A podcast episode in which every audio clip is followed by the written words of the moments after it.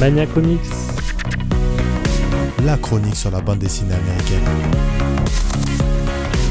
Salut Boba, t'imagines si les Avengers devaient faire face à Godzilla, qui l'emporterait à ton avis? Yo Buddy. Alors tout d'abord, sache que ça a existé dans Godzilla King of the Monsters en 1977 et ce n'était pas glorieux pour les Avengers. Mais bref, aujourd'hui on va rester dans le thème des monstres géants plus communément appelés les kaiju avec ma dernière découverte d'un récit datant de 1999 qui a eu droit à une réédition le 20 janvier 2023. Il s'agit de Giant Killer. Écrit et dessiné par Dan Brereton, on pourrait voir ce récit comme une preuve d'amour aux monstres géants fortement inspirés des kaiju Eiga, ces films japonais mettant en ces créatures immensément grandes. Dan Brereton dit même que ses premiers dessins de monstres remontent à l'âge de 4 ans. Ici, on se retrouve aux États-Unis avec une invasion de monstres géants dans des zones appelées les territoires. Dans ces zones, en plus des créatures peu accueillantes, l'air est toxique, le ciel est chargé d'éclairs et la pluie et la neige y sont acides. La solution pour mettre fin à cette menace est créée et elle se nomme Jack. Mi-humain, mi-kaiju, il est bien plus petit que ces géants mais pas moins puissant. Création de Steven Azuma, scientifique d'origine japonaise, Jack va être élevé selon le code d'honneur des samouraïs. Une fois prêt, il est envoyé dans les territoires afin de mettre un terme à cette invasion.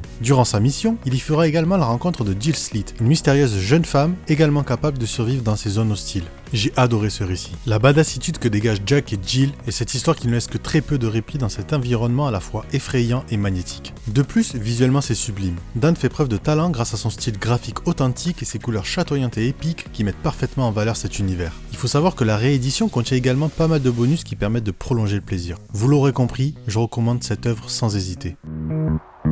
C'était Mania Comics. Retrouvez-nous sur les réseaux sociaux at ManiaComicsFR et sur vos plateformes de podcast favorites. Et n'oubliez pas de Mangez 5 fruits et comics par jour.